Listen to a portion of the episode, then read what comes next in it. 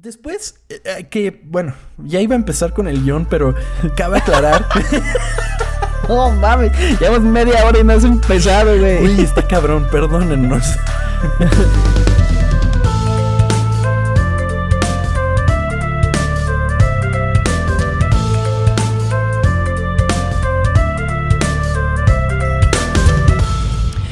Esto es Historias Ocultas el podcast donde revelamos las historias de producción de las películas, series, videojuegos y música que dejaron su huella en la cultura pop. Mi nombre es Tom Kersting y me acompaña.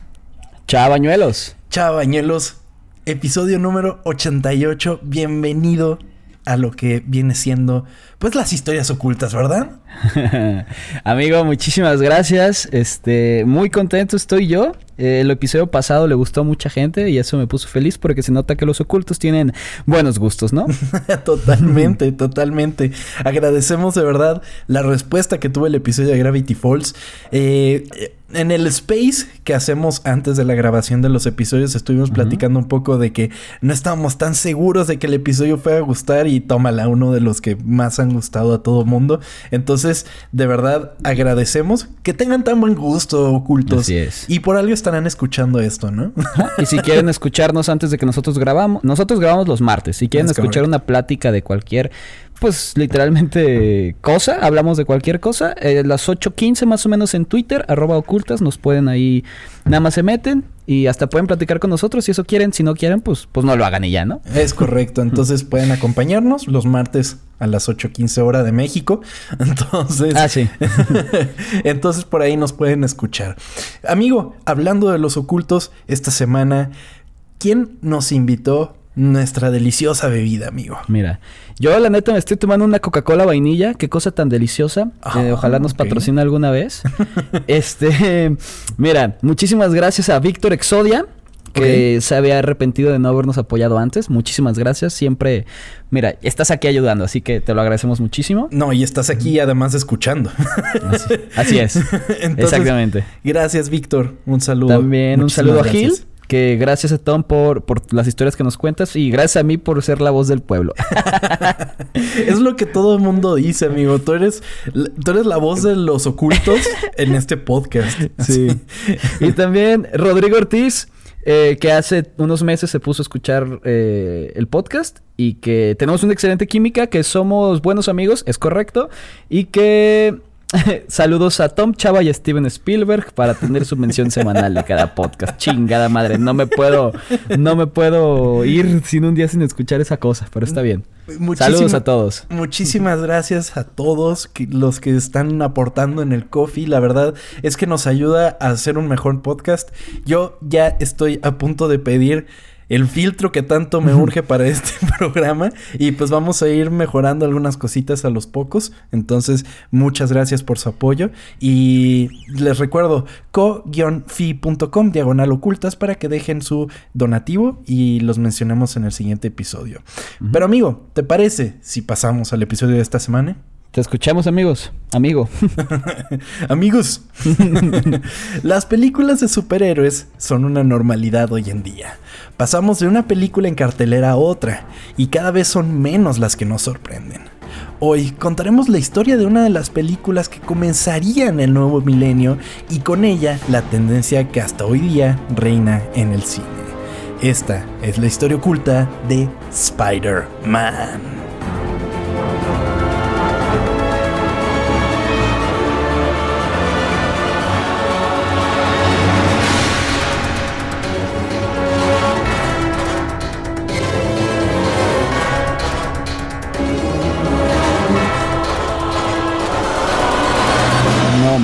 Ver, ocultas, ¿ustedes tienen tiempo?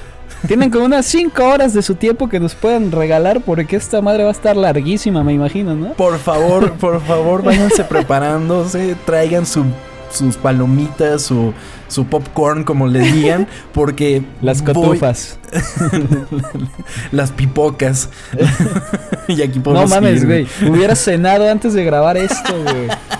Qué mala idea fue. Qué Lo siento, amigo, porque Spider-Man, estoy hablando de la película del 2002 dirigida por Sam Raimi, amigo, y particularmente una película que tengo demasiado cerca a mi corazón, amigo. Es, es, es, es increíble lo muy fan que era, soy y seguiré siendo de esta película, porque tiene tantos elementos, amigo, que son tan destacables que no sé por dónde empezar a hablar de mi adoración por esta película, amigo.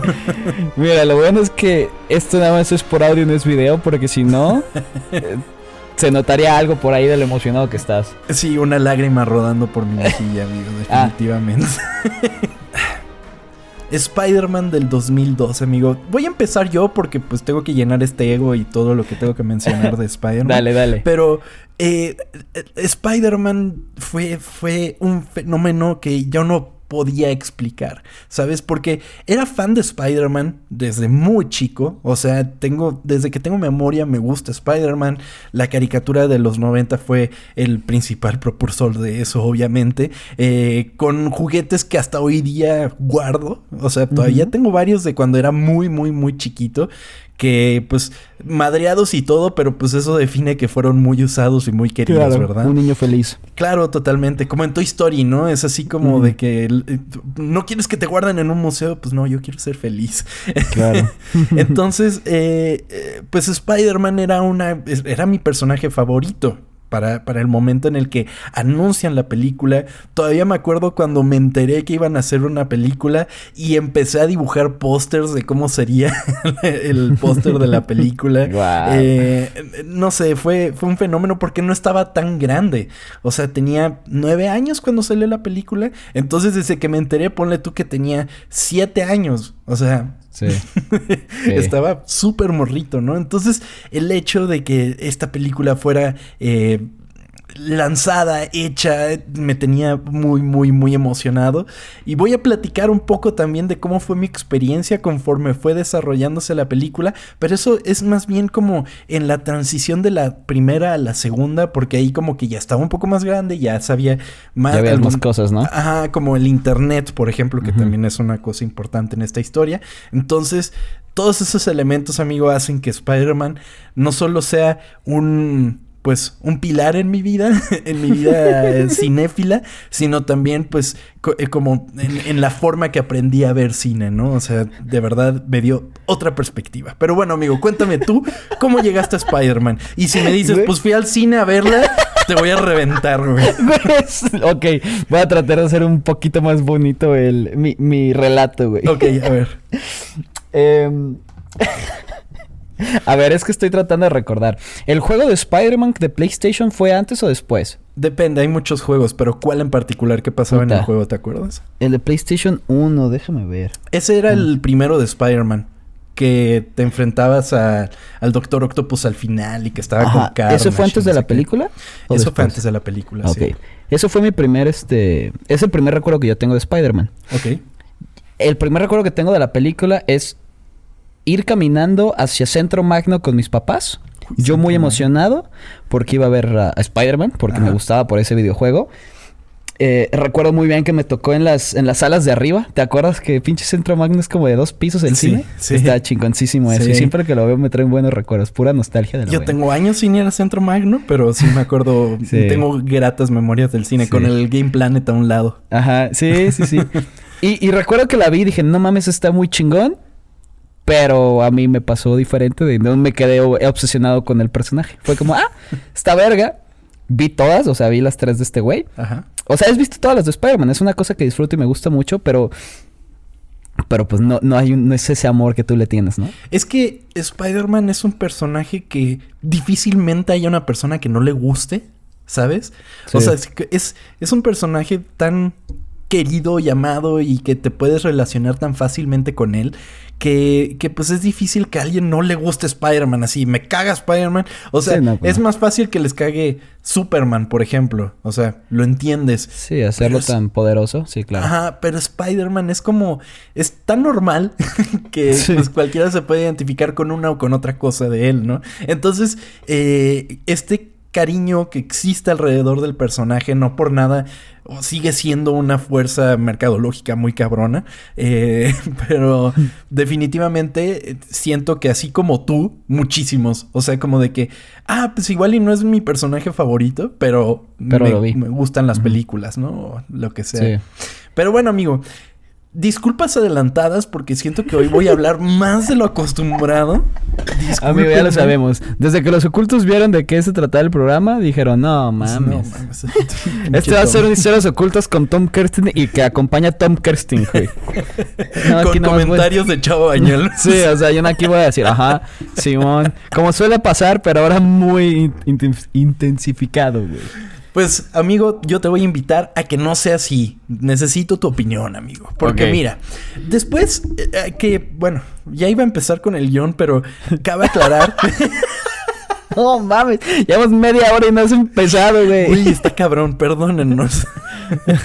Cabe destacar que eh, hay un episodio anterior a este, o sea, sé por así decirlo, eh, la trilogía de Spider-Man, porque tuvimos el episodio del origen de Spider-Man, tuvimos el episodio de cómo Spider-Man llegó al cine, o sea, se, llegamos hasta poquito antes de esta película. O sea, se, nos quedamos de hecho cuando Sony consigue los derechos de esta película. Entonces, si quieren más contexto para este episodio, mm, o sea, váyanse a aquel episodio para que lo escuchen. Eh, fue en diciembre, si no me equivoco, episodio setenta y poco que fue porque salía Far From Home.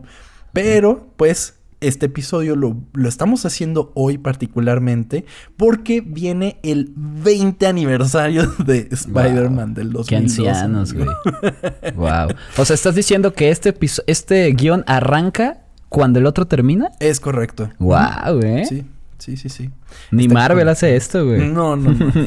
me quedan pendejos. Pero bueno, después de una vertiginosa lucha por los derechos cinematográficos, finalmente los astros se alinearon para Sony Pictures y después de la bancarrota de Marvel, podrían hacerse de los derechos de Spider-Man en 1999 por la módica cantidad, amigo, de 7 millones de dólares. No mames. Ni, ni Twitter puedes comprar con eso, güey. No, amigo, no puedes comprar nada, amigo. 7 millones de dólares bueno. es nada. o sea, dámelos a mí, o sea, y jalo, pues. si imagínate un coffee que nos manden con 7 millones de dólares, jalo, Pueden comprar ocultas con 7 millones de dólares, gente. Probablemente puedan. Sí pueden. Probablemente menos. A ustedes ven bueno. 7 millones de dólares y nosotros hablamos de lo que sea. ¿Quieres hablar de política? Apoya a cualquier partido político. El que tú me digas. El que tú me digas, yo digo, Simón. pues bueno, nada más, otra vez, hay un episodio que dedicamos a Marvel y ¿Qué fue lo que pasó con Marvel? Digo, para la gente nueva que está llegando, hay un episodio, dos episodios que dedicamos a la historia de Marvel. Entonces, creo... Uh, bueno, X. el trato entre Marvel y Sony, amigo, es muy sencillo. Por si te lo preguntabas, ¿cómo, o sea, cuál es el deal de Sony y por qué tiene tantos años con Spider-Man? Eh, pues este cubre todas las películas de, Spider-Man, incluidos 900 personajes relacionados con Spider-Man. 900, amigo. Por eso estamos viendo Venom, Morbius. ¿Por eso es el Bad Bunny? Sí, también. Oye, que te quería preguntar de ese, ese villano. Ajá. ¿Qué, chingados, o sea, no tengo ni puta idea de dónde se lo sacaron, amigo. Yo leí que era un luchador. Un luchador latino. Y Bad Bunny lucha chido, ¿no? Sí, Bad Bunny, el güey era muy fan de la lucha de Estados Unidos y, y un día lo inventaron de, hey, ¿qué pedo? Kyle. Y se puso a entrenar, se puso mamado y participó en varias luchas y lo hizo bien, güey. Sí, sí, sí. Sí, así que. Y, ya, o sea, ya actuado, salió en Rápido y Furioso. Va a salir en esta nueva donde sale Brad Pitt, que es un, como un tren. Ah, sí, ¿sabes sí, cuál sí. es? Sí. O sea, el, es el, o sea, el güey, pues, ah, salió en Narcos también. O sea, el güey, pues, ya actúa, no va a ser su primera actuación, así que a ver cómo lo hace, ¿no? Sería como, tal vez como protagonista, ¿no? pues va, a ser raro, ¿no? O sea... Definitivamente, porque además están entrando, o sea, Venom o sea, regresando a los Spider-Man, Venom, arre, pues ese de los villanos más conocidos de Spider-Man. La gata negra, ok, va, es un personaje que pues puede mantener una película por sí sola, pero ya se están yendo a otros terrenos como Morbius. Es como, güey, Antes que Morbius, creo que hay 20 personajes más interesantes para hacerle una película en el universo de Spider-Man. Yo creo que esos 900 ahí tienen como tarjetita, las voltean y la que salga la hace hacer película, yo creo. güey. Claro, güey. O sea, también anunciaron que están por hacer Madame Web, por ejemplo.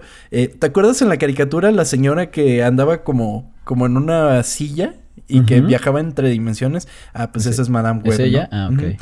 También van a ser de Craven. Que Craven tiene una de las mejores novelas gráficas de Spider-Man, que es eh. Craven Last Hunt.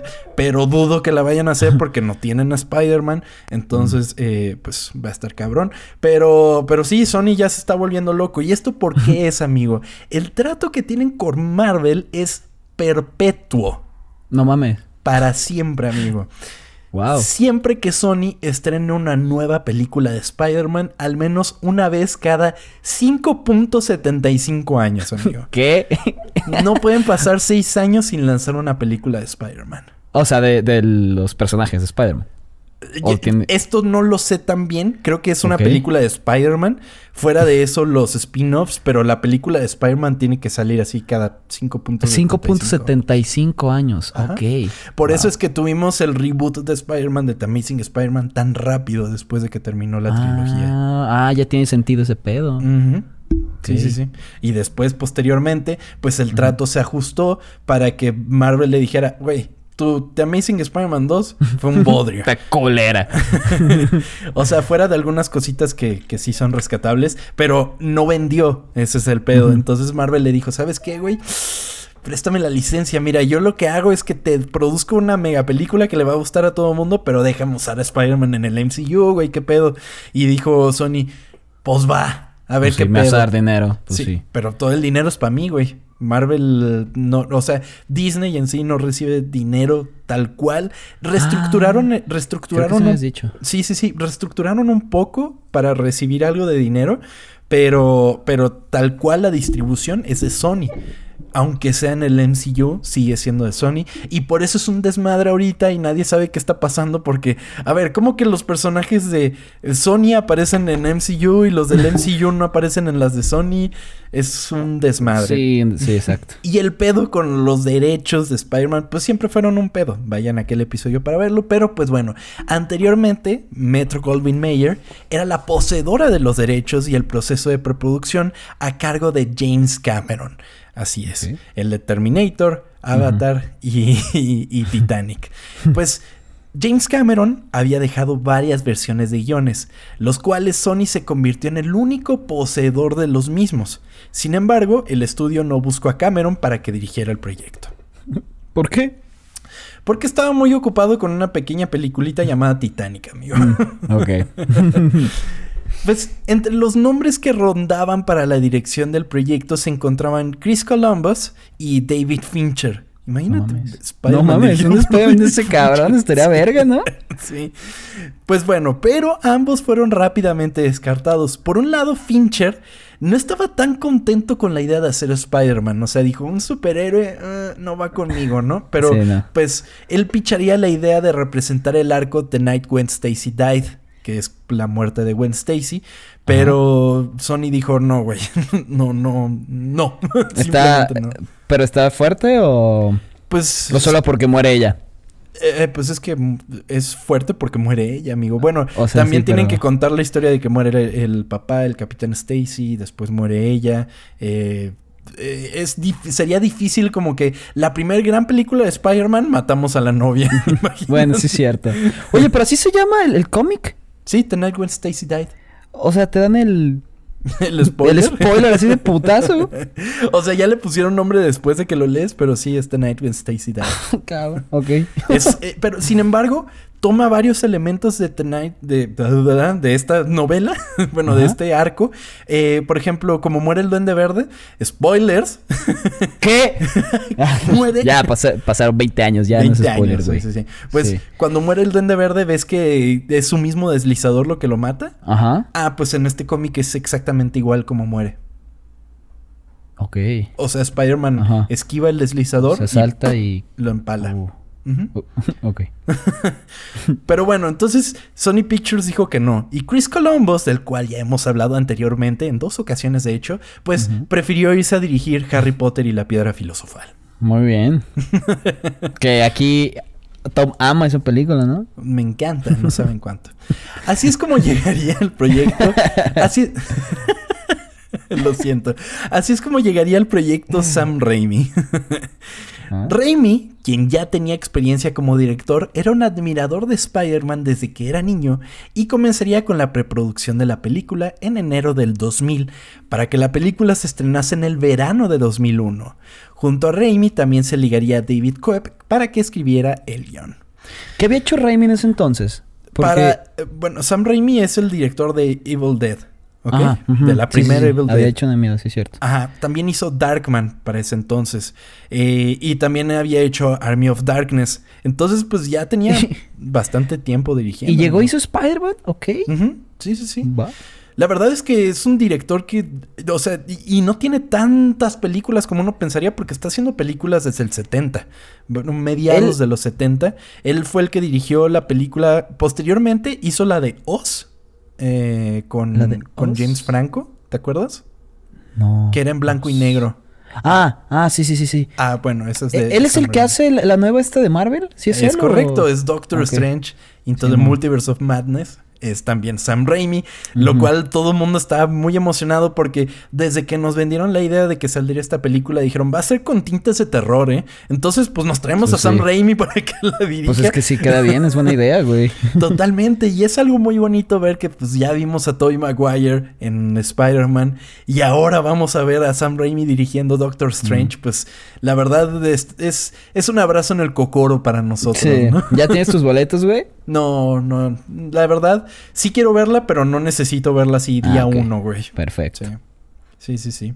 Pues eh, Sam Raimi, una cosa muy cagada es que, bueno, los DVDs, bueno, el DVD de la primera película de Spider-Man fue mi primer DVD. O sea, mm, nos regalaron el dispositivo y el primero que compramos fue Spider-Man, que todavía la tengo ahí. Entonces, este traía muchos behind the scenes y documentales y todo eso. Eh, tenía un disco que era completamente nada más todo ese material extra y en todos los, los eh, behind the scenes todos se referían a Sam Raimi como de que, güey, cuando él habla de Spider-Man se le iluminan los ojos. O sea, puedes verlo, puedes ver la pasión que tiene por el personaje conforme está hablando, ¿no? Entonces, todos mencionan eso y todos se remiten a una memoria que tiene él de que cuando era chiquito, eh, la pared de su cuarto completamente su mamá la mandó pintar con, con Spider-Man, ¿no? O sea, Mm. porque pues obviamente era en un momento que no había tal cual, pues como manera de personalizar tu cuarto con Spider-Man, entonces eh, eh, mandó a que le pintaran así enorme un Spider-Man en, la, en, la- en- en su cuarto y se me hacía muy cagado que todo el mundo lo mencionaba, era como de, bueno, ok. ¿Cuántas veces lo platicó, este no? Sí. De que ya los tenía hartos, güey. Totalmente, pero sí, Sam Raimi, todo mundo estaba de acuerdo de que era el director adecuado para la película.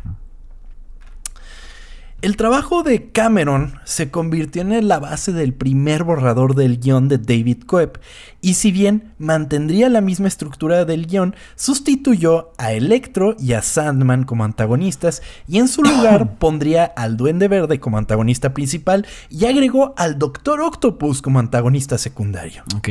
Una pregunta. Este, ¿Estos dos eh, villanos sí son como los principales de, de Spider-Man en los cómics? El Duende O- Verde y el Doctor Octopus. Ajá. Sí, totalmente.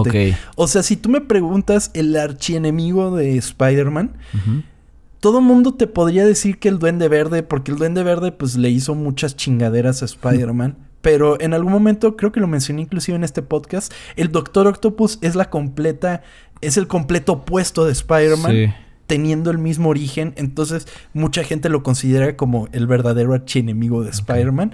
Pero, o sea, está chingón que existan los dos, ¿sabes? Son personajes muy increíbles que la verdad eh, eh, eh, adornan el mito de Spider-Man de manera muy bonita. Entonces, definitivamente son los enemigos más reconocibles de, de Spider-Man y los Entonces más fue una buena decisión haber hecho eso.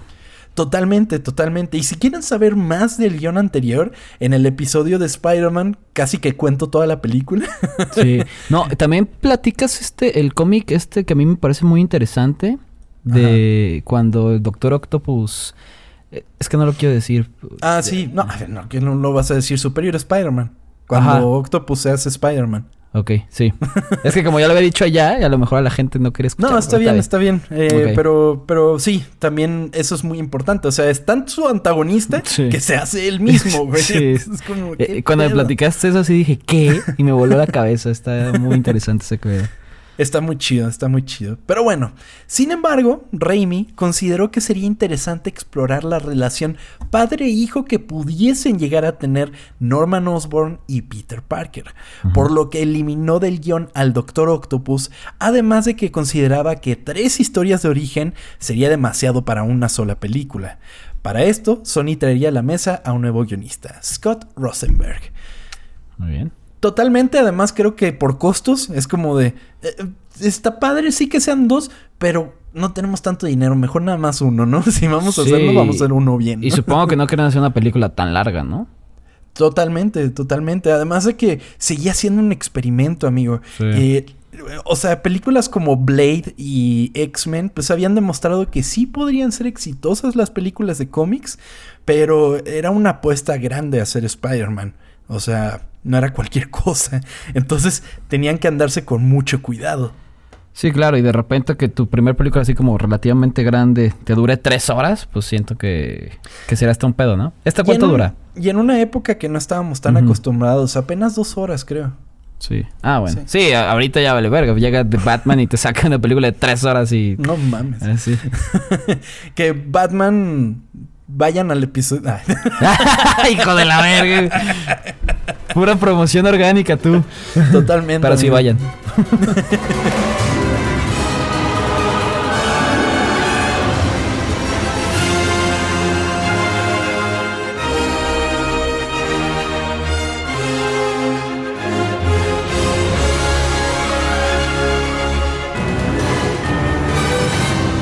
Pues bueno, Rosenberg retiraría la presencia del Doctor Octopus, agregaría secuencias de acción y ajustaría otros elementos menores como los disparadores de telaraña. Sam Raimi dijo, ¿sabes qué? No vamos a ponerle los disparadores, ponle que sean orgánicas las telarañas, ¿no? Es el ah, pues eso... Hacen chistes de eso en la última Spider-Man, ¿no? Sí, sí, sí, que lo saca de pedo así. ¿Cómo lo hace? Sí, se me da risa. Sí, sí, sí, eso está muy chido. Entonces, eh, lo ajustó justamente porque Raimi pensó que eh, ya le estaba dando demasiadas cosas a la audiencia como para decir Ah, no mames. Entonces, que todavía el güey hiciera los disparadores como que para él era como otro paso adelante. Ajá. Sin embargo, sí se probó. Hay fotos de Toy Maguire con, con los lanzadores, pero finalmente se decidieron porque fueran orgánicos. Ajá. Eh, y bueno, la cosa con los disparadores orgánicos es que nunca tuvo disparadores orgánicos Spider-Man. Entonces hicieron todo un evento en el que Spider-Man se moría, volvía a revivir solo para cambiar que ya no tenía disparadores y que tenía disparadores orgánicos. Wow. Así es como afectan los cómics, las películas a los cómics. con un guion en mano, ahora es necesario todo un cast para el ensamble del tamaño de lo que sería Spider-Man The Movie por lo que grandes estrellas jóvenes serían atadas al proyecto para interpretar a Peter Parker. Principalmente, amigo, Leonardo DiCaprio, Freddie Prince Jr. y Jude Law. Wow. Entonces, esos eran como los que habían mencionado. Leonardo DiCaprio ya estaba eh, como el Peter Parker para James Cameron, pero aún así como que volvieron a probar y dijeron, mm, igual Leonardo DiCaprio sí la arma, ¿no? Ok, y este, sí tenía 17 años DiCaprio. Porque según yo, este Tobey Maguire tiene como 30, bueno, 27 cuando tenía 17, ¿no? Algo así era. Eh, para la película sí estaba bastante más grande. Ahorita vamos a ver cuántos años tenía, amigo. Ok, ok. Pero, pero bueno, a ver, Leonardo DiCaprio, muy guapo para Spider-Man, ¿no? Sí, sí, es muy guapo para ser. O sea, Spider-Man, eh, o sea, es como en cómics es como feo o es nada más como como no, niño no es feo. es como no carita, es feo. o sea inclusive lo ves en los cómics y es que wow este Adonis qué pedo sí porque se pasaba con Andrew Garfield no porque Andrew Garfield es muy guapo güey. Puta, es y es como muy cool así que era como extraño. Eso sí es algo que le puedes reprochar a Spider-Man nunca fue tan cool y este Pero es como bonito entonces. Sí, es, es que la cosa es que es este fenómeno como de es feo, ponle lentes. Sí, sí, que, no, nada. Entonces eso al parecer era lo que pasaba con Peter Parker, ¿no? Obviamente, eh, no era así como el súper guapo, pero al final de cuentas lo suficientemente guapo como para que, para conseguir a la chica, ¿no? Entonces, o sea, Spider-Man mm. es como un twink. Ajá, sí, de cierta manera. Sí, no, totalmente. pues bueno, Leonardo DiCaprio, Freddy Prince Jr., que es el güey que luego hizo a Fred en Scooby-Doo, amigo. Ajá, ok. Y pues Jude Law, que Jude Law también se hace muy guapo. Sí, Jude Law es muy guapo, güey. O sea, pura gente hermosa quieren esos cabrones. Sí, totalmente. Pues eh, además de estos actores de gran renombre, habían un par de actores que a pesar de no obtener el papel de Peter, también terminaron en la película, pero con distintos papeles. O sea, se hicieron audición para Spider-Man, para Peter Parker, pero les dieron otros. Entonces, esos actores eran James Franco, amigo, que interpretó a Harry Osborn, pero él quería el papel de Spider-Man. Y también Joe Manganiello, que tendría el papel de Flash Thompson. Joe Man ¿quién es ese güey? El que hace de Flash Thompson. Pero. es, el sí, pero... es el guapo de Magic Mike, güey. Ah. Güey, güey, puro cabrón hermoso que era como Spider-Man. wow. También James Franco es muy guapo, ¿qué pedo? Sí, es bastante, bastante guapo. No me lo imagino como Spider-Man, increíble. No, definitivamente. y John Manganiello también, güey. Está, o sea, está mamadísimo, hijo de su puta madre. sí, Además, ese güey sí es muy sexy, güey. O sea, está cabrón. Está cabrón. No mames. Y son suspiros, son suspiros de aspiración. Güey, llevamos siete minutos hablando de belleza de hombres, así, suspirando nosotros. Ay, güey. Pues Sin embargo, en julio, el 31 de julio del 2000, Variety informaría que la producción había encontrado a su Peter en Toby Maguire, quien había actuado en Pleasantville, Ride with the Devil y The Cider House Rules. ¿Ok? Mm, Era conocidillo, tenía papeles sobre todo cuando estaba más chavito, y, y pues dijeron, bueno, tenemos a nuestro Spider-Man. Sam Raimi había propuesto a Maguire durante todo el proceso del casting, pero aunque nadie dudaba de que Maguire tenía los dotes de actor y el comportamiento amable necesarios para interpretar a Peter Parker, los ejecutivos de Columbia Pictures se mostraron algo reacios.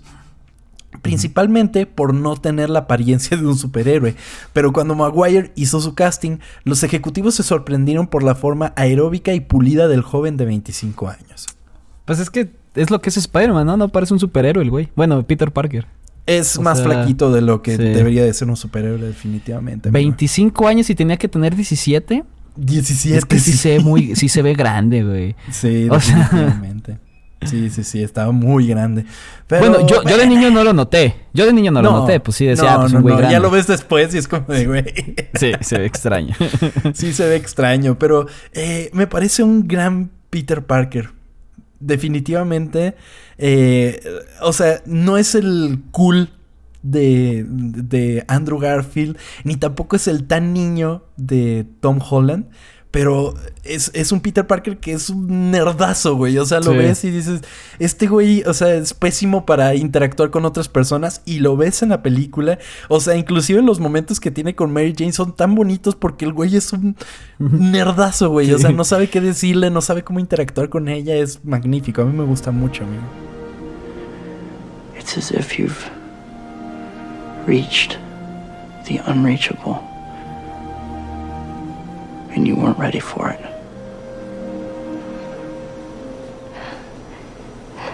You said that. Oh, something like that. ¿Es tu favorito? Eh, es una gran no, pregunta. O no puedes decidir. No puedo decir. Estoy entre Tobey Maguire y Tom Holland. Pero. No sé, Maguire fue el primero que vi. Es con el que crecí de alguna manera. Entonces, tengo alto estima. o sea, la nostalgia te está haciendo. Sí, definitivamente. Y estoy siendo muy sincero en eso. muy bien. ¿Tú qué opinas de Maguire como Spider-Man? Pues es que mira, yo no, yo no soy un experto en Spider-Man, güey. Así que te voy a decir, yo lo disfruté, me gustó. Todos los Spider-Man a mí me han gustado, pero como te digo, yo no lo veo con ojos de fans. Solo lo veo como este güey que pues ve las películas siempre que salen y disfruta. Así que... La neta del güey me gusta. O sea, ya en la 3 sí se me hace como extraño todo lo que pasa, pero... Ah, sí. Pero eh, me parece que lo hace, hace un buen trabajo. definitivamente. Y me gustaría platicar en otro episodio de la 3 y de la 4. Pero eso será para otro momento, amigo. Ok. Porque hay una historia oculta detrás de eso. Ah, perfecto. O sea, vamos a tener 17 episodios más de Spider-Man. Amigo, yo tengo Spider-Man para echar para arriba, tú no te preocupes. Perfecto. Pues el elemento del romance es casi una estampa del mismo Spider-Man, casi desde su concepción, amigo. O sea, Stan Lee cuando pensaba dijo, este va a ser un güey que no va a tener suerte con las mujeres. de plano. Yo, así no. No mames, amigo. Tú eres como Joe Manganelo de este podcast. no mames. El Joe Manganelo de los podcasts.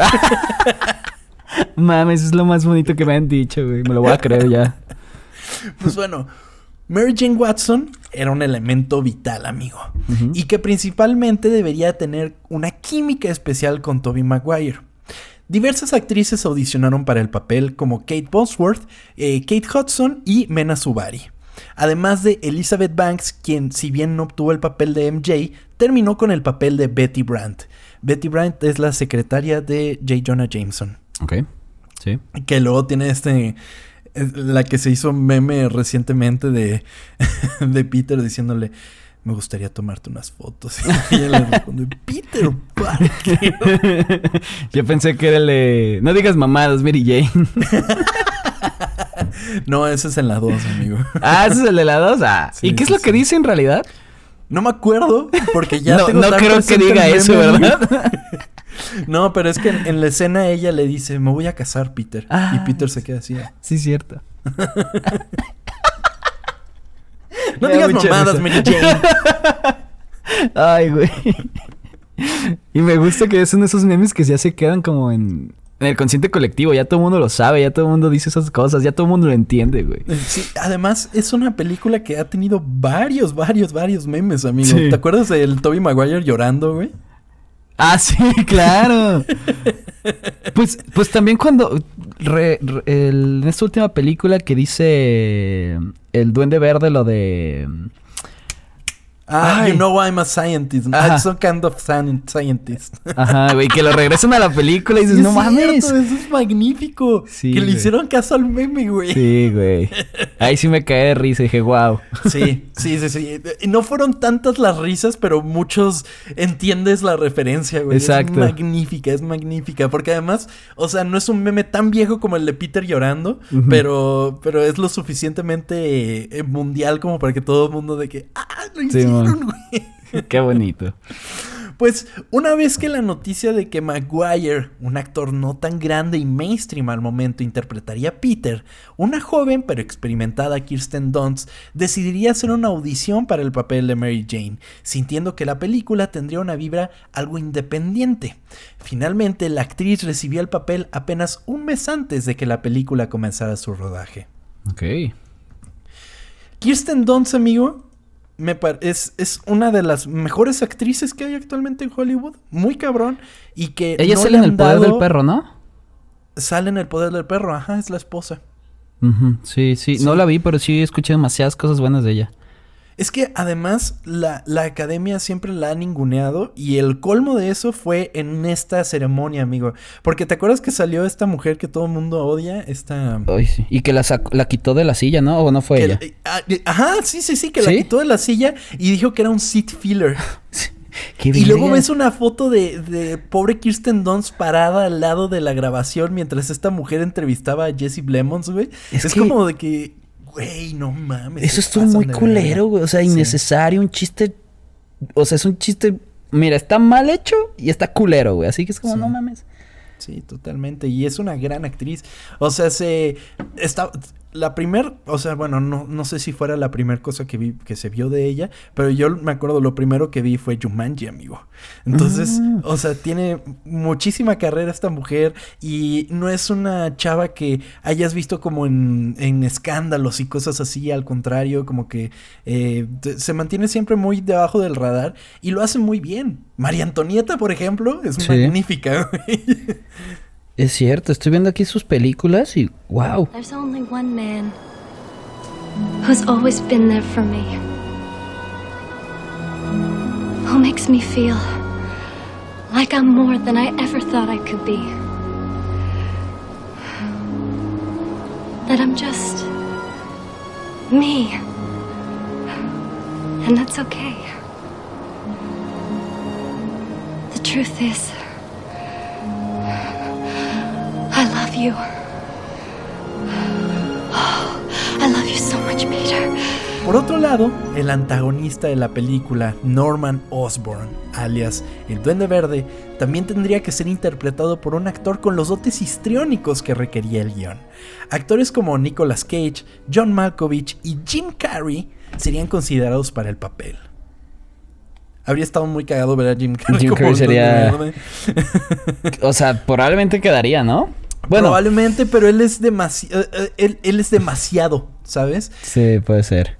Es, es, es, es un personaje que requería eh, cierta seriedad, pero también una locura importante, ¿no? Y no digo que Jim Carrey no pueda actuar serio, porque lo hemos visto, pero, pero el, acto- el papel terminó cayendo en manos de Willem Sí, no mames, una no verga ese cabrón. mames. Una verga, güey.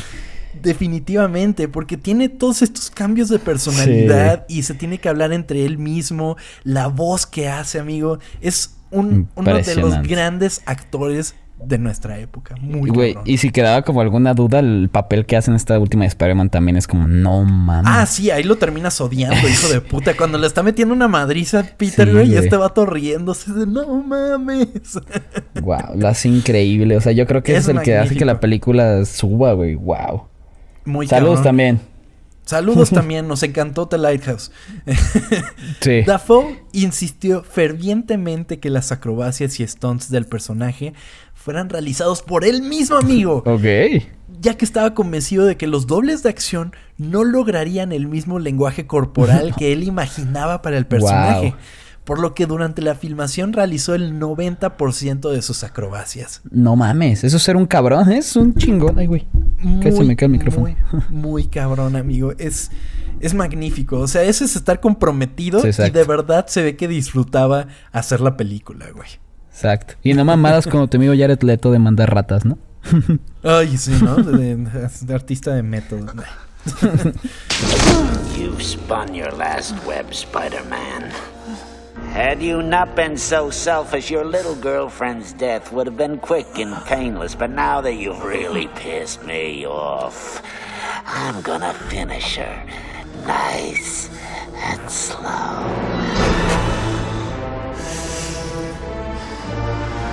MJ and I, we're gonna have a hell of a time. Por otro lado, el singular y único personaje de J. Jonah Jameson sería interpretado por J.K. Simmons, quien se enteró que tenía el papel gracias a un fan de Spider-Man que había leído que el actor interpretaría el personaje en un sitio de noticias tres horas antes de que su agente lo contactara para informarle que tenía el papel. No mames.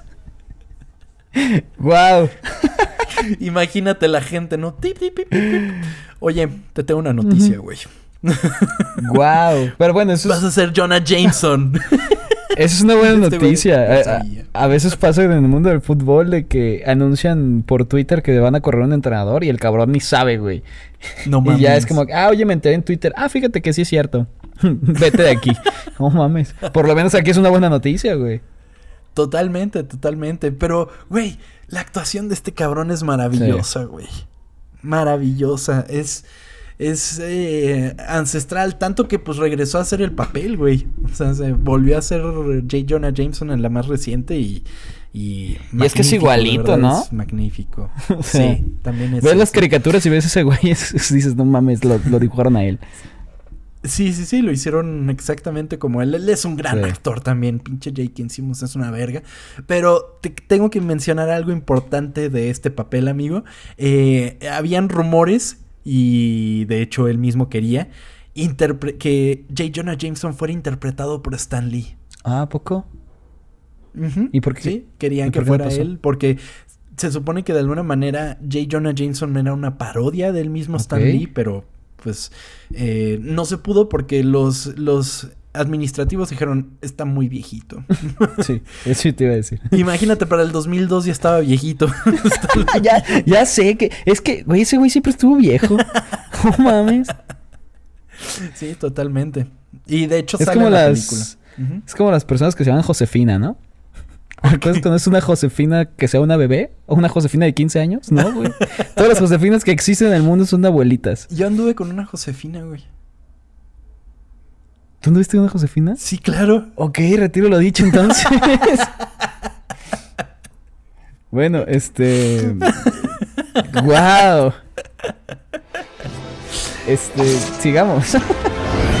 Who is Spider Man? He's a criminal, that's who he is. A vigilante, a public menace. What's he doing on my front page? Mr. Jameson, your wife is on line one. She needs to know if you. Mr. Jameson, there's a page six problem. We have a page one problem. Shut up. Right. Well, He's news. If They're really important clients. They can't wait. they're about to. He pulled six people off that subway car. Sure, from a wreck he probably caused. Something goes wrong and this creepy crawler is there. Look at that. He's fleeing the scene. What's that tell you? He's not fleeing. He's probably going to save somebody else. He's a hero. Then why does he wear a mask? La preproducción, amigo, enfrentó bastantes retos, comenzando por el mismo traje de Spidey, el cual tuvo varias alternativas conceptuales, algunas más similares a los cómics, como una diseñada por el Thieves Design Studio, y otras más particulares que funcionaban como si Spider-Man usara un casco de un material duro similar a la resina, amigo. Inclusive se consultó al artista de cómics Alex Ross, para que ayudara en el diseño de un traje para Spider-Man con un color negro cubriendo casi en su totalidad el traje, y a pesar de que este se veía particularmente bien en la ilustración, fue difícil hacer que este se viera bien en pantallas. Alex Ross es uno de los mejores, definitivamente más increíbles artistas de cómics. Este güey hizo una madre que se llama Marvels y es uno de los mejores ilustradores que existen porque el pedo de su arte es que es hiper, o sea, bueno, no hiperrealista, pero los hace muy reales, ¿sabes? O sea, puedes ver los trajes de este güey en el mundo real. O sea, cuando ves a su Spider-Man, lo sientes como algo vivo, ¿sabes? O sea, le, le- le da cierta profundidad la manera Como de algo que sí verías. Ajá, sí, sí, sí. Eh. Marvels es magnífico. Si no lo han leído, se lo recomiendo. Eh, sobre todo por el arte que maneja. Es, es impresionante. Entonces le dijeron a este güey, haznos un traje. Y es un traje que, pues en su tal- totalidad es todo negro, casi casi. Y como un triángulo a partir del pecho. Tiene el símbolo de Spider-Man y todo. Pero pues no, no funcionaba tal cual. Se parece mucho. Digo, si buscan Alex Ross Spider-Man Concept, seguramente les aparece. Pero se parece mucho al que posteriormente usó Superior Spider-Man, que estábamos mencionando hace poco. Se parece un, bastante a ese traje. Entonces, sí. ¿Sabes a qué se parece? ¿a qué? Ahorita que lo estoy viendo. A una camisa del América. ¿Por el triángulo? Ajá, güey. Nomás cambia la, la araña al escudo del América y ponle ATT y es el mismo de la temporada pasada, güey. Te lo juro, güey.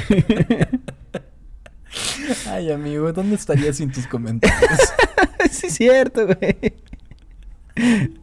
Te creo, te creo, amigo. Pero bueno, Alex Ross no sería el único como eh, in- involucramiento que tuvo con las películas de Spider-Man. Porque, ¿te acuerdas de cómo empezaba la primera película? O sea, los créditos, que era como que viajabas por la telaraña y así, era como, o sea, como mostraban, Ajá. protagonizada por Tobey Maguire y así, ¿no? Sí, sí, sí. En la segunda es todo un recap de la primera película, todo con ilustraciones, con unas ¿Y ilustraciones. la- y la hizo él? La hizo él. Alex Wow. Ross hizo las ilustraciones que son magníficas, de verdad magníficas de esa intro. Y después le echaron a perder con Spider-Man 3, pinche cosa horrible. No me acuerdo intro. de ese. No mames, ese era. Quisieron como hacer lo mismo que hicieron en la 2, como recapitular las dos primeras películas, pero pusieron videos, güey, o sea, pusieron así Mm. como... Entonces pasar de ilustraciones... Les dio hueva. a- ajá, o les dio codo. Bueno, también, es verdad. A pesar de los retos, se optó por un toque que se asimilara a los cómics, pero con detalles nuevos, como un patrón de telarañas que resaltaran del traje en lugar de que fueran diseñadas sobre la misma tela. El patrón sería diseñado en computadora y cortado con láser, para posteriormente incluirse en el traje. Que, creo que ya lo habías comentado, pero sí te gusta mucho este traje, ¿no? Sí, pero no es mi favorito, definitivamente. Es un traje bonito, lo siento ya vintage, lo siento como retro, o sea, lo ves como con esas telarañas. Pues de los salidas. 2000, güey, sí. Ajá. Entonces sí se ve como una cosa muy vintage. ¿Estás diciendo que cuando te pongas mamado no vas a usar ese traje? no, definitivamente no, amigo. O sea, es un traje bonito, vintage, pero no me parece el mejor. Inclusive el de The Amazing Spider-Man 2 me parece mucho mejor. eh, o, el, o el primero que tuvo Tom Holland, güey, se me hacía muy chido. O sea, no el... eh, en- con el que sale en Civil War, pues, se me hizo Sí. muy chido, sobre todo porque le ponen algo que nunca tuvieron las películas de Spider-Man, que son eh, las telarañas en el sobaco, en la axila, güey. Sí. Eso es algo muy clásico y se me hizo chido que medio trataron de ponérselo, ¿no? Entonces, sí. El traje fue hecho a la medida para Maguire, quien se cubrió de capas de un material que se endurecía para crear la forma del cuerpo. O sea, de alguna manera le hicieron un molde. El sí. traje fue diseñado como una sola pieza, incluida la máscara. Se usó un capara- caparazón duro debajo de la máscara para que la forma de la cabeza se viera mejor y mantener la máscara ajustada. ¿No, ¿No han dicho en alguna entrevista si es cómodo o incómodo usarlo, güey? Está de la verga. ¿Ah, sí? sí, siempre ha dicho Tobey Maguire que Ponértelo, está ¿no? Muy incómodo ponértelo, sí. Siempre es un pedo, amigo. O sea, esos disfraces y los eh, y, y ponerse maquillaje y todo eso. O Sí. sea, tienen que pasar horas haciéndolo. O sea, em, no hay manera. Y por Si ejemplo, ajá. Si ponerte mallas es incómodo, imagínate eso, güey. Sí, totalmente, amigo. Totalmente. Entonces, eh, y además estar grabando con eso, al calor, güey. O sea, hay terminar oliendo durísimo Sí, pinche guácala. traje, güey. Guac. y me, todo el sudor ahí acumulado. Pero segu- supongo se los lavan, ¿no? Sí, por supuesto. Como amigo. cuando yo era mm, mascota ahí en la universidad a la que íbamos, güey. Que me confesaron que la mandaban a lavar una vez al año, güey. Y había cuatro güeyes que usábamos la, la, La misma. la- la- ¿Cómo se llama? El... Sí, El sí, sí, traje, el güey. traje de. No mames, cuando me ponía la, la cabeza era, güey. No, no mames. No respires, no respires.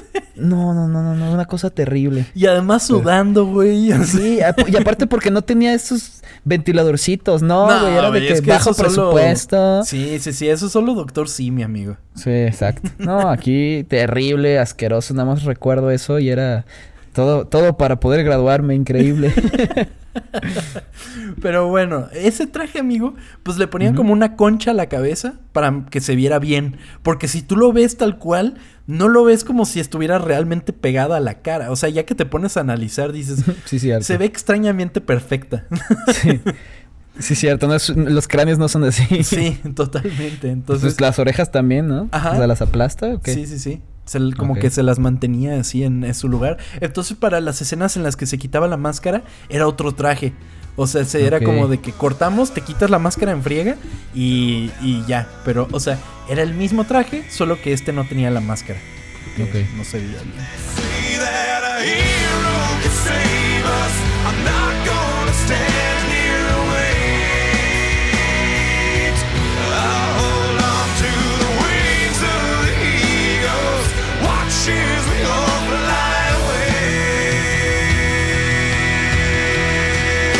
Por otro lado, antes de la armadura del Duende Verde que vimos finalmente en la película, varios diseños conceptuales fueron descartados, pero uno de ellos causó revuelo en, inter- en internet cuando los fans descubrieron que una máscara más similar al clásico aspecto del duende había sido puesto a consideración.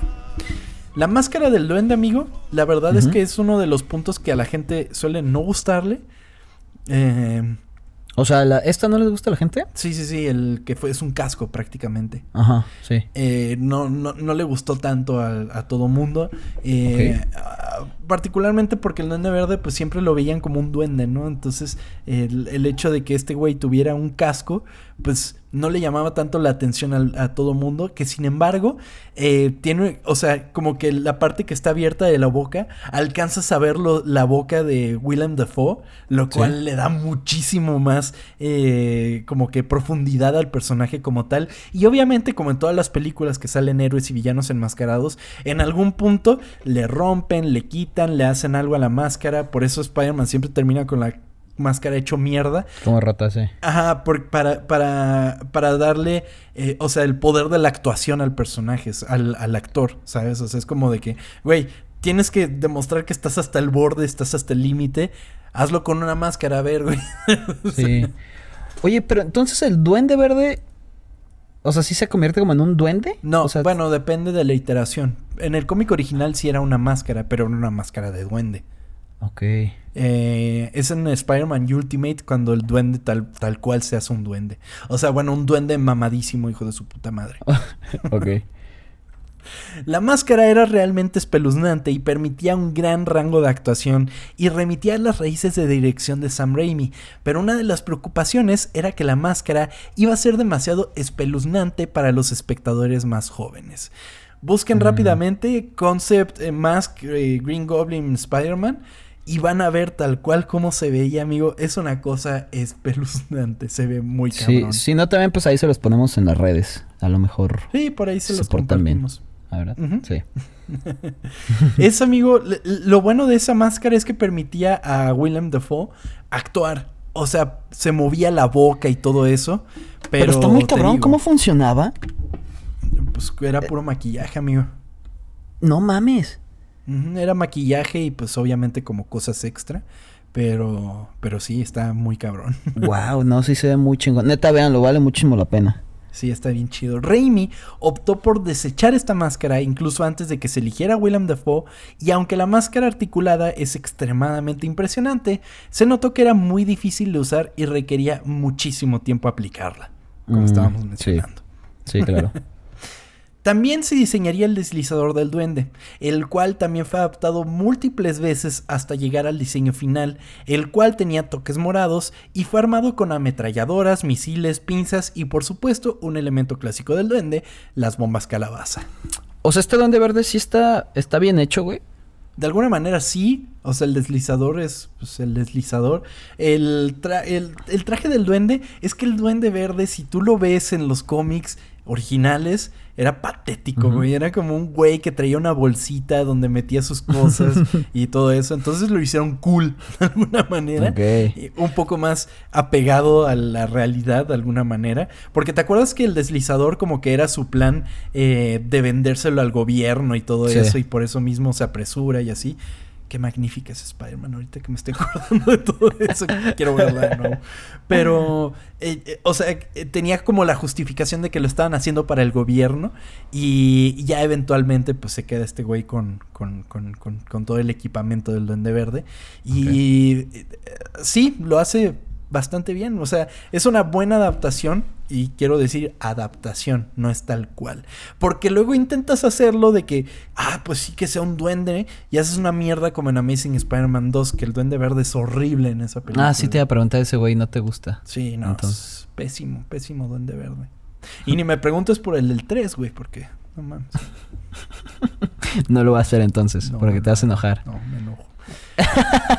Finalmente, para noviembre del 2000, la película comenzaría producción en Nueva York y a pesar de que tenía fecha de estreno para un año después, en 2001, esta misma se tuvo que retrasar hasta el verano del 2002.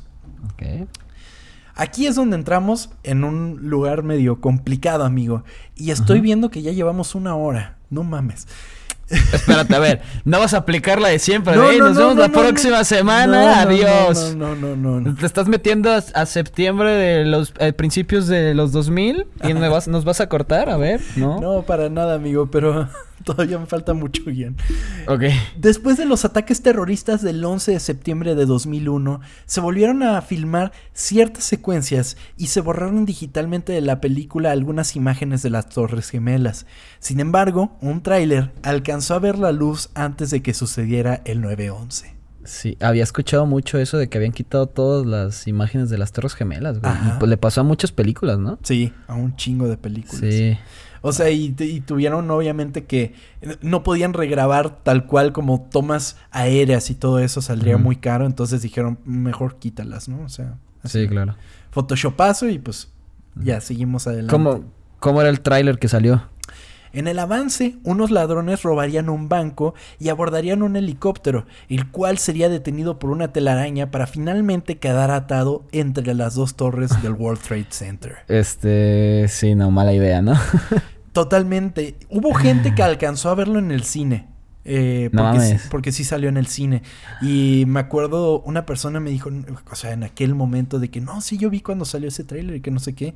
Y así, maldita sea, ¿por qué no lo vi?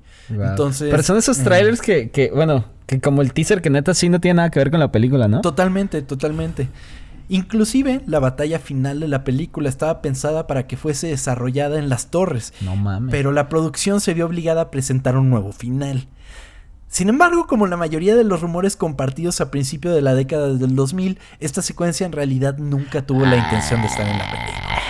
Ah, o sea, una mentira. Puro, puro rumor, puro rumor. Sobre todo en un momento que no había el internet tal cual. Entonces, sí, sí, cierto. eh, pues estaban rumoreando eso, ¿no? Porque se retrasó la película, obviamente, por, por esos factores. Pero bueno, para los efectos especiales de la película, John Distra, quien sería el supervisor de efectos, convenció a Raimi para que muchas de las acrobacias fueran generadas por computadora, ya que habrían sido físicamente imposibles. ok, o sea, ¿me estás diciendo que Spider-Man no salta en realidad? Es correcto. ¿Te acuerdas de esa escena que es en Times Square? Que es como un festival y hay como globos y todo eso. En el primer enfrentamiento de Spider-Man con el Duende Sí. Verde. Ah, Sí, sí, sí. Pues esa es una de las escenas, amigo, que son importantes en la película. Sin embargo, la ves ahorita y dices, madre ¿Sí se ve santa". culera? Sí. Ay, tengo que volver a verla porque yo la recuerdo muy chingona, güey. O sea, sí, hay cosas muy impactantes como el niño que va cayendo y Spider... Bueno, no, el niño no va cayendo, pero le va a caer como una madre gigantesca encima. El idiota del niño no se mueve y pasa Spider-Man. así. Eso se ve muy chingón. Pero hay cosas en las que si, si te pones a ver cuadro por cuadro, puedes ver como Spider-Man así como un monigote, güey. Ya sabes que ni siquiera lo movieron. Sí. Ok, a ver, la voy a checar de nuevo. A ver Ajá. qué tal. Entonces, pues ya le dijo a Sam Raimi, ¿sabes qué, güey? Vamos a hacer algunas cosas, pues, eh, con efectos. Y para lo mismo, una de las técnicas más acostumbradas, pues, es utilizar, pues, pantallas de colores, principalmente la verde, que es la más reconocible. Pero, amigo, esto era sumamente complicado. ¿Por qué crees, amigo? Pues el Duende Verde. Sí, Sí. de, tenemos al duende verde, no podemos usar pantalla verde, ¿qué ¿Cómo pedo? voy a limpiar esta madre, güey? Sí. Uso la varita y se me borra el malo. Totalmente. Entonces dijeron, ¿sabes qué? Vamos a ponerle pantalla azul. Entonces, Ok. el- la pantalla azul, pues ya podías ver al duende verde. Pero luego era como de, "Ah, Spider-Man tiene pedazos azules en su traje. Verga. güey". No, qué desmadre, güey. Pobre cabrón que se dedicó a hacer eso. Entonces lo que hicieron, amigo, grabaron al duende verde en pantalla azul y a Spider-Man en pantalla verde. Entonces, pues ya los unían en post. Entonces, pero pues era más pedo. O sea, de por sí tienes que eh, generar todo alrededor, tienes que limpiarlos y todavía tienes que componerlos en la misma escena. Pues sí, era bastante más Sí, trabajo. no. Pobre güey. Pobre güeyes. Ya sé. Spider-Man no solo destaca por ser una película llena de efectos impresionantes, sino de la humanidad que sus personajes transmiten. Yo creo que eso es lo más importante de la película. Sientes vivos a los personajes. Y con ello, la película es poseedora de una de las escenas de besos más memorables y románticos de la historia del cine. You have a knack for getting in trouble. You have a knack for saving my life. I think I have a superhero stalker. I was in the neighborhood. You are amazing. Some people don't think so. But you are. Nice to have a fan. Do I get to say thank you this time? Wait, Es un beso Sí. muy chingón, amigo. Es el que está como eh, el güey boca abajo, ¿no? Ajá, Digo, no, o sea, de cabeza, sí, Ajá. y que le baja la, La la, máscara. máscara. y lo besa mientras está lloviendo, ¿no? Sí, güey, es magnífico. Sí, no es mames. bonito. Es que además como que a nadie se le había ocurrido. O sea, Sí. hay besos en las películas que son así memorables, muy, muy cabrón. Y luego está este, güey. O sea, en Sí. una película comercial de superhéroes, vale verga, ponle el mejor beso de la historia del cine. Sí, la neta. Aunque trata de hacerlo debería ser súper incómodo. Eso es lo o que sea- vamos a ir, amigo. Ah, ok, ok. Perdón por adelantarme. Sin embargo, la filmación de la escena fue sumamente complicada. y según Kirsten Dunst fue todo menos romántica. pues es que sí. Kirsten no consideró que el beso se convirtiera en un momento tan memorable, ya que, además de haber sido filmado entre las 4 y 5 de la mañana, el agua de la lluvia entraba en la nariz de Toby. además de que el traje no le permitía respirar de manera adecuada. Sí, güey. Esto es que sí es cierto. Es como. eh, Bueno, hace tiempo estaban como de moda tomarte como estas fotos bajo del agua dándote un beso con tu pareja. O sea, ya estaba como en la secundaria, güey. Ajá. Y me acuerdo que yo traté de hacer lo mismo de un beso bajo el agua, güey. La cosa más espantosa del mundo. Me imagino que esto es lo mismo, no mames. Ay, amigo. Sí, debe ser muy complicado. Y todavía con un traje de Spider-Man y de cabeza. Exactamente, no, sí, eso está peor. Quiero que en este momento, señores ocultos, señoras, señores que nos están escuchando, vayan con su pareja, se pongan de cabeza y le digan que lo bese. Para ver, para ver qué se siente. solo, solo, solo una de mis parejas lo ha intentado, amigo. Y Ah, o sea, lo- o sea, ¿esto es algo que tratas de hacer con tus parejas? ¿Esto es tu fetiche? solo con una. Porque, porque Verónica que te dijo que sí, ¿no? Ya las otras te cortaron o algo así. en cuanto se los dije, ¿no? Sí, ¿no? ¿Y cómo estuvo? pues bonito, amigo. Oh, y no pero a ver. No, yo no me colgué de ningún lado antes de que preguntes, amigo. Ah, ya te vi colgado de la verga. No, pero un beso de cabeza es algo que no haces normalmente, ¿no? O sea, como Sí, al pues, revés. Bueno, a ver. A ¿Besos ver, al amigo, revés? estamos hablando de algo bonito, algo romántico. No vengas con tus cosas. Ay, un beso al revés de esos son románticos. güey. También voy Estoy a hablando de una de las escenas que para mí es así como el tope en mi corazón de escenas románticas, güey. ¿Sabes cómo la estás destruyendo? Supongo ya debe de haber ahí una parodia que pasa eso, ¿no? Ay, güey, en Shrek 2. No, pero o sea, de. mm, De. Que se hace un poco más. Ah, ya te entendí. ¿Ya? Ay, verga, güey, no mames. Perdón, no quería decirlo. Fíjate que quiero tanto Spider-Man que nunca lo he buscado, amigo. Pero sí, debe de existir. Sí, no lo vayan a buscar, por favor. No, no, no, no se hagan eso. Pues bueno, Sí. Tobey Maguire mencionó que se disculpó con Kirsten antes de filmar la escena. Y cito, amigo. Le dije, escucha, voy a tener que succionar el aire de los lados de la boca. La máscara está enrollada hasta mi nariz y la máscara está mojada por lo que ya no puedo respirar en absoluto. Solo puedo respirar por la boca. Y pues de repente la estaba besando, así que no había por dónde respirar. Entonces tenía que, o sea, que besarse y además respirar y... Wow, el beso más bonito de la historia es el beso más feo de la historia al mismo tiempo. Increíble. Porque además cuando succionas aire en un beso, güey, está horrible, güey. Se siente asqueroso. Lo voy a intentar, güey, pero sí.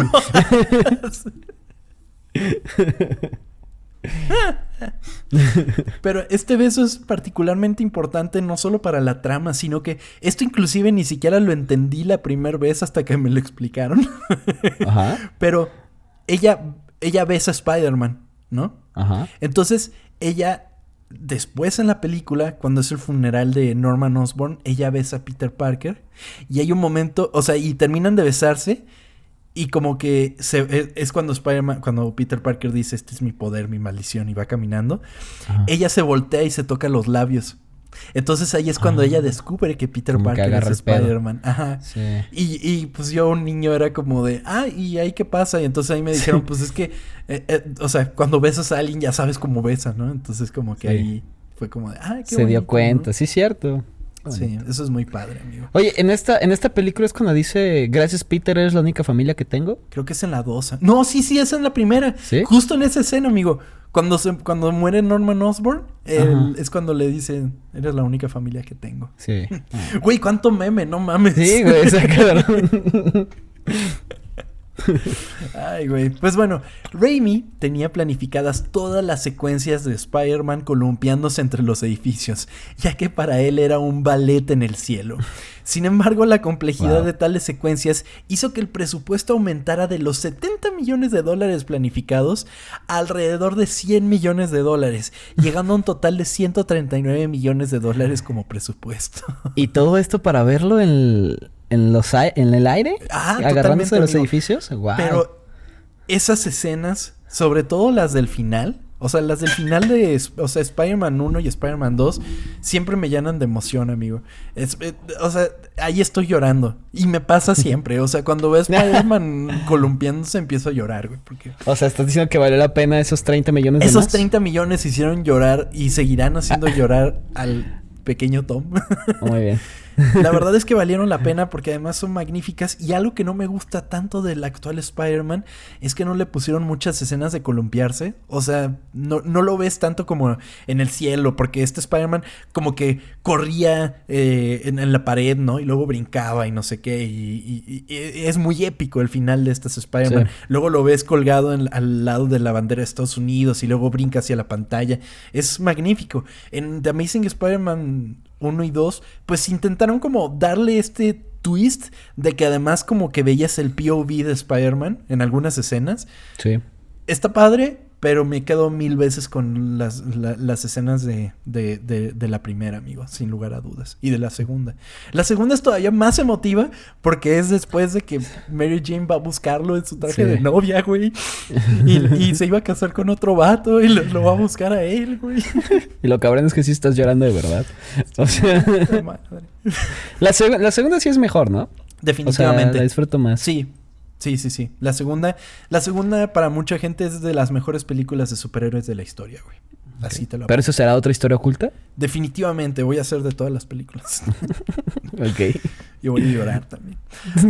Para promover el lanzamiento de la película, Sony se asoció con Casey E Restaurantes para lanzar juguetes de comida para niños en los restaurantes Hardee's y Carl's Jr., donde sacaron pues como sus cajitas felices, ¿no? Sí. Otros socios promocionales incluyeron a Dr. Pepper, KFC, Hershey's, Kellogg's y Reebok. En México, diversas marcas tendrían productos licenciados como Marinela, con tarjetitas en todos sus productos, Unefón, con tarjetas de prepago con diseños de la película, y Barcel, con figuras de Spider-Man y el Duende Verde. Tarjetas de prepago, güey. No mames. Dos mil a todo lo que da. Muy cañón, güey. Unefón. Un iPhone, güey. Wow. Totalmente. Y las de Barcel eran unas figuritas que eran así como pues de plástico. Entonces, en el anuncio decían, ah, las figuras, encuentra a Spider-Man y al Duende Verde, ¿no? Y luego puedes encontrar unas que sí están pintadas porque no nos dio hueva, ¿no? Pero generalmente no van a estar pintadas. Nos ¿Sí recuerdas estos bonitos? Sí, o sea, ¿sí los llegaste a tener? varios, amigo. Sobre todo de la 2. Es que en la 2, fíjate que ya. O sea, como que vieron el éxito que fue Spider-Man. Y dijeron, que "Güey, pegó". ahora en todo, güey. En todo, todo, todo va a estar Spider-Man, ¿no? En la 2, inclusive me acuerdo que cuando la veía, eh, aquí en México, tenía como product place, product play, product. ah, Aquí en México tenía product placement de Mirinda. Me acuerdo Sí. mucho que en la pizzería en la que él trabajaba había como mirinda en el, en el fondo. Entonces se me hacía muy cagado porque, o sea, en mi poco conocimiento no había mirinda en Estados Unidos, ¿no? Entonces era como de, ah, órale, qué cagado. Pero luego ves la versión americana y son Dr. Peppers, güey. Entonces me brincaba muchísimo todo eso, definitivamente. Y- Pues es- es- saben vender, güey. sí, muy cañón, muy cañón. Y para que alguien te compre una mirinda, cabrón, pues está ¿no? O sea, ¿quién se levanta a la mañana y dice, mmm, qué ganas de una mirinda? Antes una Fanta, amigo. O, o sea, tú sabes que soy un poco... Ah, Es que la Fanta me ha destrozado el corazón. ¿Te das cuenta que el Sensao Guaraná ya no existe? Ahora es Fanta Guaraná. ¿Qué? Del poqui... Sí, güey. No es cierto. Esta es Sí. información nueva. ¿Qué?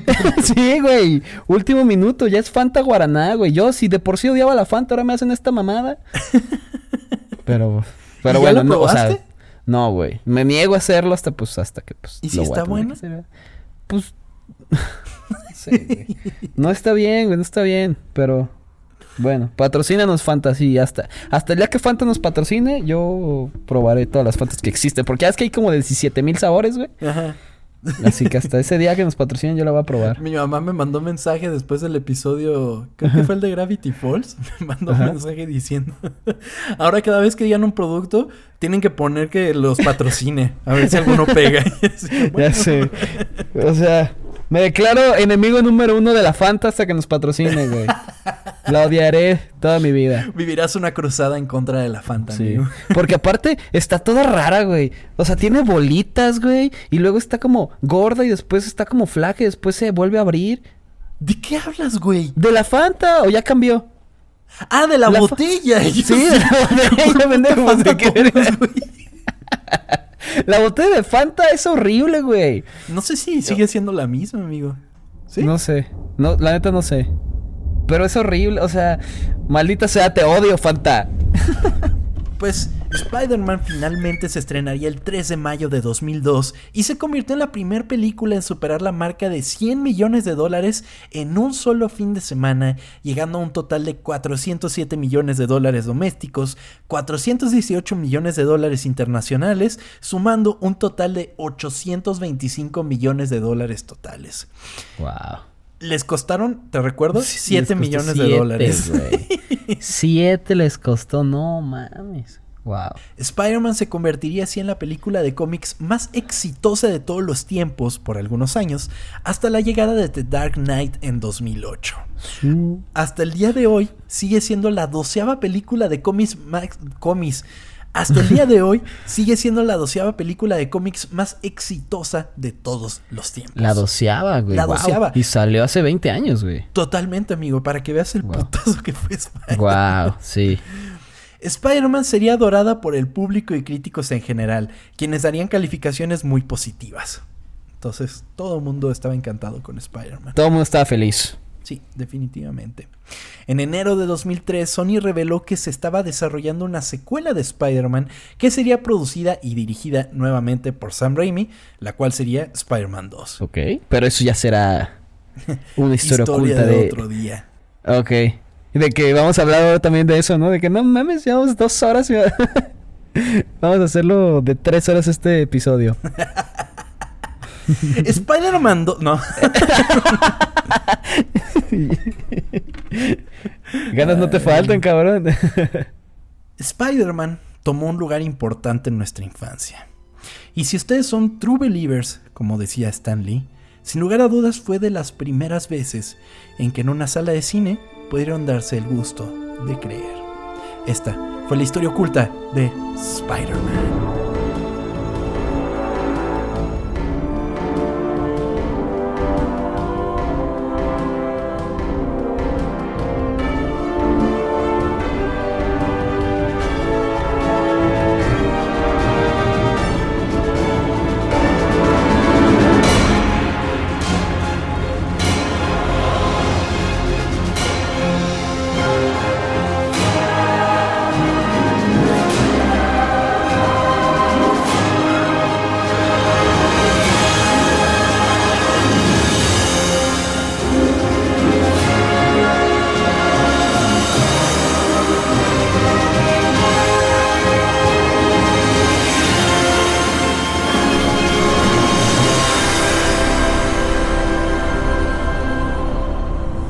Qué bonito, amigo. No sé, pensé que ibas a llorar un poquito más. Creo que te lo. Es que no me Te lo aguantaste, viendo, ¿no? Es que no me Ah, ¿sí? viendo. No mames. O sea, esta lluvia que está cayendo afuera de la ciudad es- son tus lágrimas. Sí, voy a salir a, a colgarme de cabeza y que nadie me bese. Solo. Sí, sé. Yo voy a besarte, amigo, no te preocupes. Va, te veo al ratito. Ok. Pues bueno, este episodio se extendió más de lo común. Está muy cabrón de largo, amigo. Pero, Pero estuvo fue un gran estuvo episodio. bien, güey. Mira, Sí. no te voy a ser sincero, cuando me dijiste que iba a hacer este tema, dije, no mames, cuatro horas. O lo va a dividir en dos capítulos. O va a hacer esto. Así que mira, no estuvo tan, tan largo como esperaba, pero estuvo muy bien, muy entretenido. Muchísimas gracias por platicarme una historia oculta más. Muchas gracias y vámonos aquí. ¿Qué te parece? Me parece perfecto, amigo. Adiós a todos. Bye bye.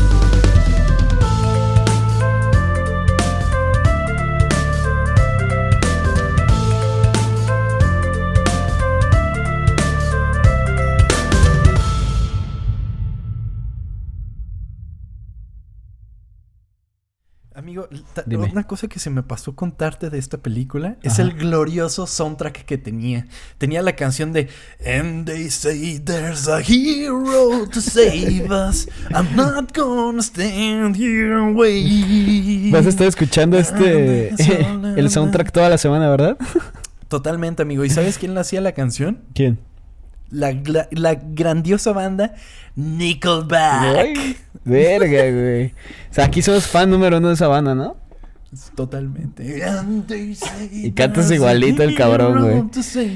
Look at this photograph. Look at this graph. Ay, bendito sea Vine. Lo extrañamos. Adiós.